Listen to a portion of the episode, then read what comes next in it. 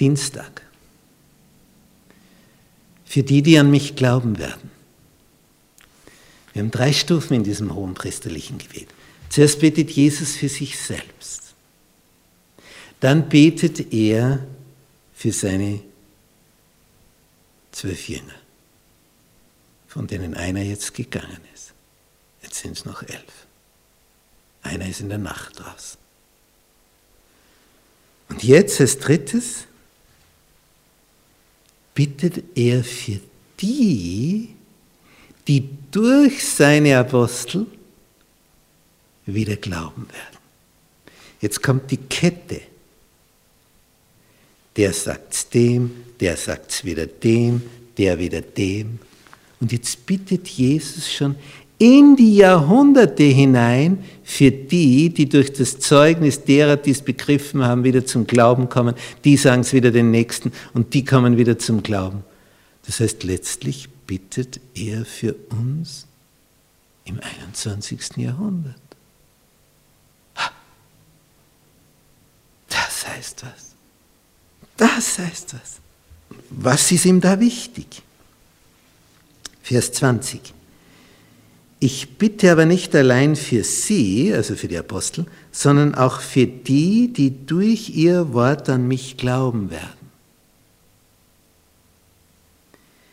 Damit, und jetzt kommt sein, seine übertrüber Sehnsucht durch, damit sie alle eins seien. Damit sie alle eins seien. Das ist sein größter Wunsch. Er weiß, wie leicht man sich auseinander dividieren lassen kann.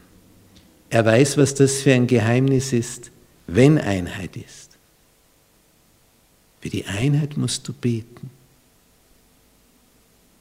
Für die Spaltung, für die Abspaltung, das kommt eh von ganz allein, wenn du nicht betest.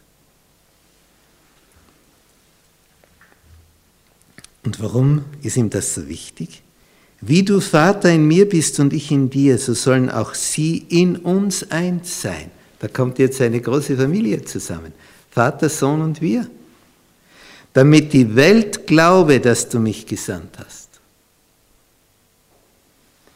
Und ich habe ihnen die Herrlichkeit gegeben, die du mir gegeben hast, damit sie eins seien, wie wir eins sind. Also wenn einer dieses Einssein vermitteln kann, dann ist es der Sohn Gottes durch seinen Geist an uns. Wenn du an ein Rad denkst, zum Beispiel bei einem Fahrrad, ist in der Mitte die Achse und da kommen von der Felge außen die Speichen alle in die Mitte wie ein Bauchnabel. Und wenn wir uns das jetzt so vorstellen, dass Jesus die Mitte ist und wir sitzen da draußen bei der Felge und wandern jetzt auf den Speichen in die Mitte. Jetzt ist das Interessante, je näher wir zu Jesus kommen, desto näher kommen wir auch automatisch einander. Nicht draußen vergrößert sich der Abstand. Aber wenn wir Richtung Jesus unterwegs sind, kommen wir uns immer näher, immer näher, bis wir uns in ihm treffen. So entsteht Einheit. Weil der eine denkt so, der andere denkt so, wie sollen wir da Einheit zusammenbringen? Aber wenn jeder in der Stille mit Jesus beisammen ist, mit ihm eine Einheit bildet, dann vereint Jesus letztlich alle in sich. Bist du in Christus, dann wirst du mit allen eine Einheit sein, die auch in Christus sind. Da kann es auch einen enormen Widerstand geben. Das sind eben dann die, die nicht in Christus sind. Nicht? Das hat ein Paulus erlebt. Geht in eine Gemeinde, Synagoge, predigt, die einen Juden springen auf voller Begeisterung und die anderen springen auf voller Hass. Dieselbe Botschaft, dieselbe Person, die vorne steht. Völlig unterschiedliche Reaktion. Jesus bittet um Einheit für seine Nachfolger. Bis in unsere Zeit herein.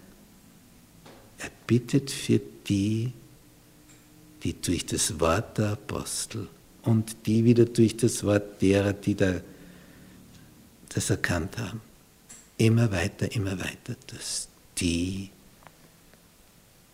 die das begriffen haben, alle sind. Da merkt man, das ist Jesu letztes Gebet vor Gethsemane. Da bittet er um Einheit.